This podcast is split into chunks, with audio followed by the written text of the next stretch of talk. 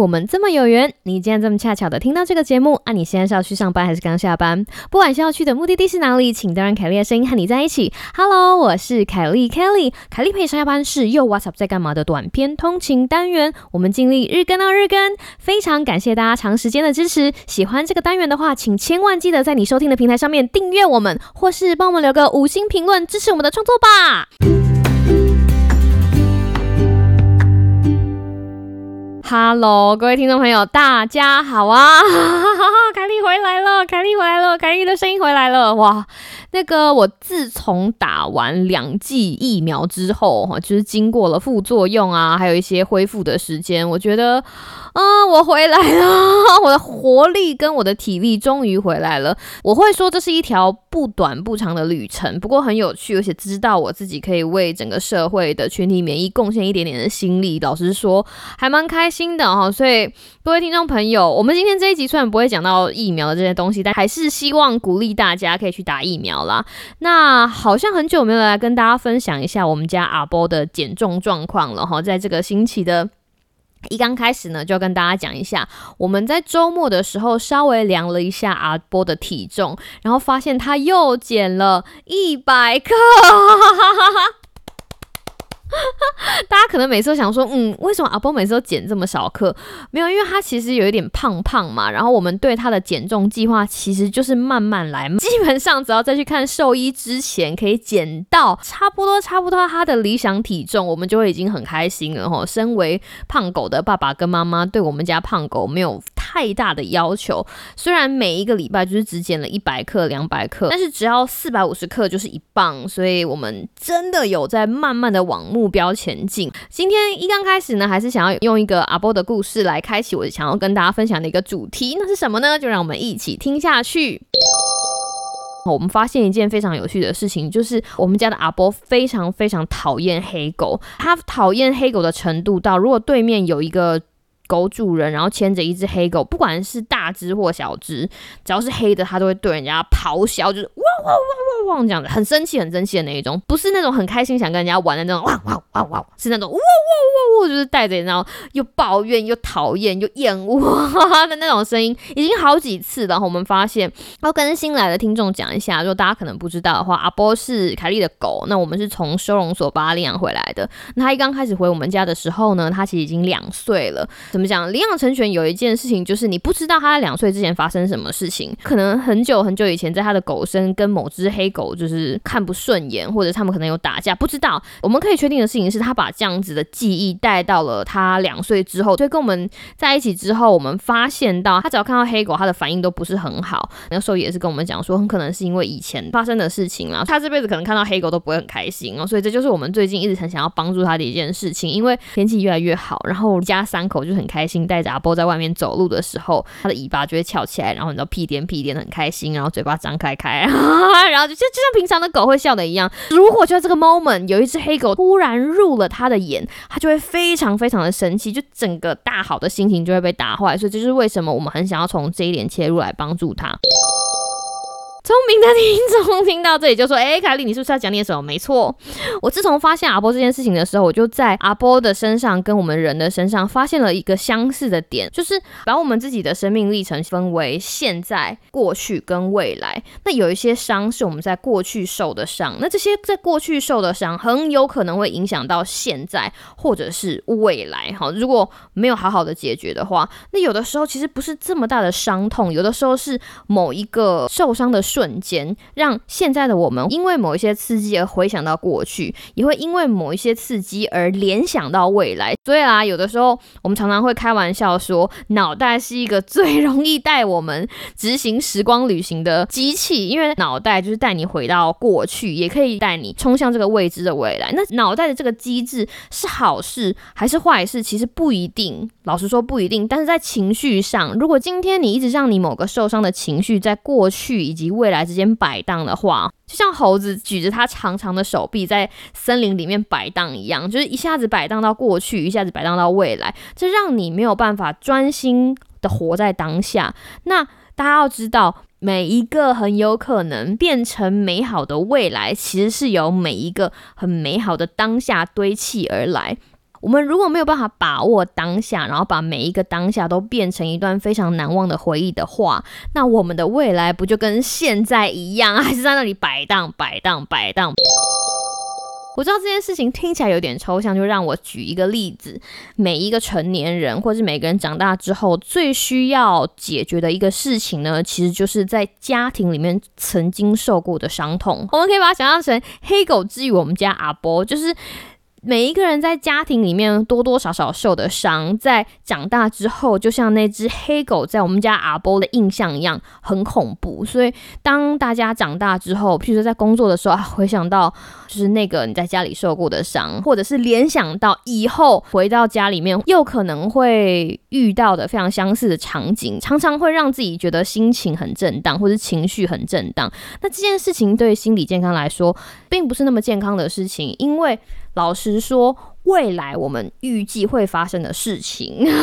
根据研究，百分之八十都不会发生。你会觉得啊，什么东西好可怕，好可怕？可是那件事情其实不会发生。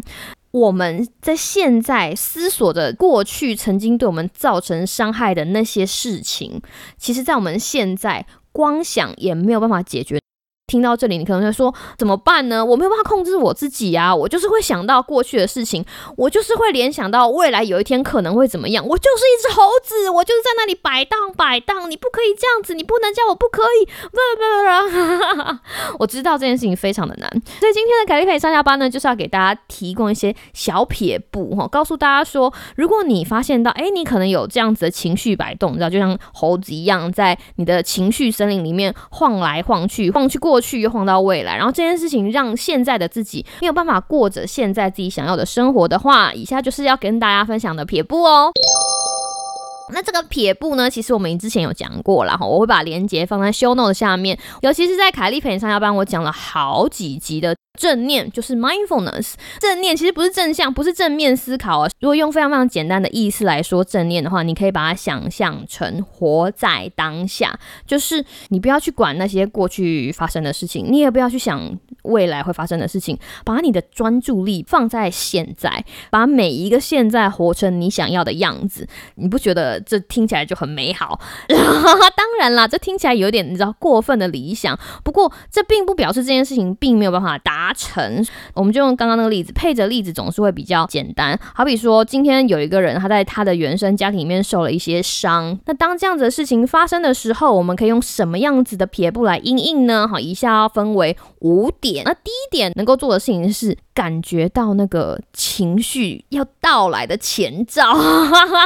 你知道吗？那个感觉要袭来的时候，不是说来就来，就像头痛一样。如果有的时候起床的时候，然后太冷，或者前天晚上窗户没有关，你会觉得哎呦，好像头要痛起来哦。或者是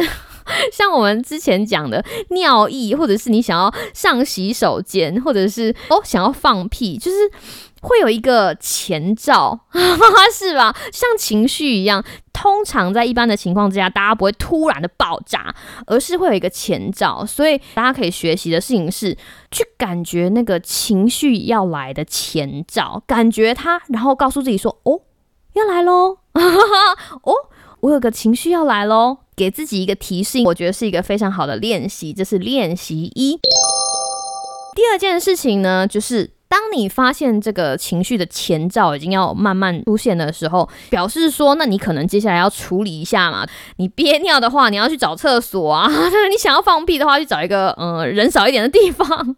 或者如果你头要痛起来的话，你可能要去找止痛药。你发现情绪要来的时候，你知道你可能等一下要做一点什么事情去处理它，一步一步来。你现在其实可以做的事情是先停下你手中正在做的东西，好比说你可能在忙跟客户的。呃，回信啊，或者你好好比说你在忙一些其他的东西，为了要让等一下有足够的精力去处理即将要来的这一波情绪，哈，先把手上的东西放下，让自己你知道准备好，给自己一个空间，是我觉得第二个大家可以做的事情。我们进行到了第三步，当你已经把手上的东西放下来的时候，接下来马上行动啊？No No No，还没。大家不要急。第三件事情呢，其实是让自己好好的感受那一波情绪。这个步骤其实非常的重要，会让你感到压力的原因其实百百种。那当你在把所有东西放下之后，在我们第二步讲的，我们说我们要觉察到这是什么样子的感觉，所以第三步就是好啦，那我把东西都暂缓下来，我来感觉一下这一波情绪是什么。好，等于是你自己让自己感觉说，我到底是被一个什么样子的感觉袭来。比如说，如果你很不喜欢你家里的长辈拿你跟兄弟姐妹比较，你就觉得哦，真的很讨厌呢，很讨厌他总是把我跟兄弟姐妹比较，类似这种很讨厌的心态，或者是如果你总总是不被喜爱的那个，你就觉得为什么我家里的人总是没有看到我的优点呢？我感到非常的气馁，或者是你是家里那个表现最好的那个，你就会觉得哦，为什么每次家里人都把镁光灯放在我身上呢？我觉得非常的烦躁哈，类似这一种，你要感觉感觉一下某一个事件在你身上给你的这一份情绪是什么，然后。然后非常温柔的处理这份情绪，什么意思？哈，我说非常温柔的是说，当你意识到这份情绪的到来的时候，请不要对这份情绪。多加批评，不要自己给这份情绪多加任何的注解。像我刚刚讲的，我感到很气馁，因为家里的人都没有办法看到我的努力。这个时候感到气馁是一个现实，但是你不要自己再跟自己讲说，Kelly 你怎么这样？就是因为你自己不好，啦啦啦啦。嘿，人家没有这样跟你讲哦，你懂我意思吗？不要试着。对你的情绪多加注解，你也不需要把自己经历到的情绪上升到某个你知道道德的制高点啊，或者是什么东西？大家懂我意思吗？就是你接受这个情绪的存在，但是自己不要再给这样子的情绪多加注一些批判或者是额外的东西上去，你就很温柔的告诉自己说：“OK，这是我的感觉，我觉得很沮丧，我觉得很无奈，我觉得很烦躁，这是 OK 的，因为我也是一个人，我。”拥有情绪是一件非常正常的事情，而且我接受我是一个有情绪的人的这一件事情。哈，这个是第三步。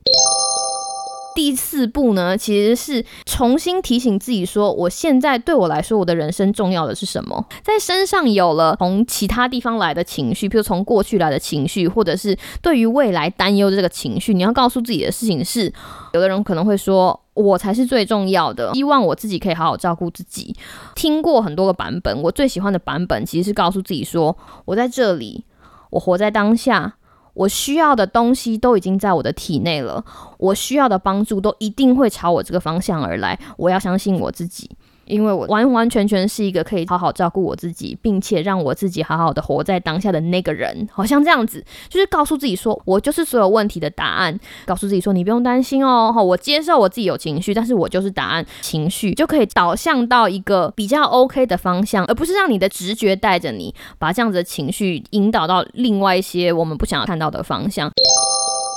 最后一个呢，就是执行你的行动。我在这里要讲的执行的行动，不是说今天如果你在家里受了谁的伤害，哈，比如说你有些长辈就是对你，你知道，像我们前面讲的，让你受伤了，并不是叫你当下就开车回去把。不管是什么长辈暴打一顿，no no no，这不是我说的解决问题的方法。我们今天要解决的是我们自己的情绪，他们的情绪或者是他们人生的问题，那他家的事。情绪管理最重要的一件事情，我大概在凯丽陪上下班讲了两百万次，就是自己的情绪自己照顾，自己的情绪自己解决，别人的情绪呢是他家的事，不要让别人的情绪影响的情绪。好，这个事情是大家必须要记得的。那。听到这里一定会想说，凯莉，那我要怎么样解决我那个出现的情绪呢？其实答案已经在我们刚刚的讨论里面喽，就是活在当下。那我解释一下，今天我们的情绪会被时间左右。其实过去跟未来对现在的我们来说都是一个无法改变的不确定性。过去无法改变，未来是一个不确定。想想看，二零一九年的我们怎么会知道二零二零年的时候有一个 COVID nineteen，有一个 pandemic，然后我们现在还在想到底要不要去打疫苗，对不对？这是不是一个完全无法预测的未来？Well，二零一九年。你可能会觉得很难过，我竟然没有买到打折的去日本的飞机票，但天知道你在二零二零的时候一整年都没有拔出去。所以在这个时候，对我们的情绪采取的有用的措施是让我们重新活在当下，活在那个现在我们可以控制的当下，然后希望我们的能力可以让现在这个我们可以控制的当下做到我们可以做到最满意的部分，然后让它慢慢的累积，让我们从现在开始的未来都可以待在一个比较 OK 的方向上，让我们的情绪不会有这么大的波动啊！听起来还不错，对不对？其实。其实是可以做得到的哦。那该怎么做呢？其实就是使用一些小技巧，让自己活在当下，让自己专注在当下我们该做的事情。我讲过最简单、最简单的方法，就是 就是我们所谓的橡皮筋法，就是在你的手上放一条橡皮筋。当你觉得情绪来的时候，你没有办法专注在你眼前当下的事情，你没有办法专心的遛狗、专心的吃饭、专心的看电视、专心的跟你的同事聊天的时候，你就用力的把套在手上的橡皮筋拿起来，啪，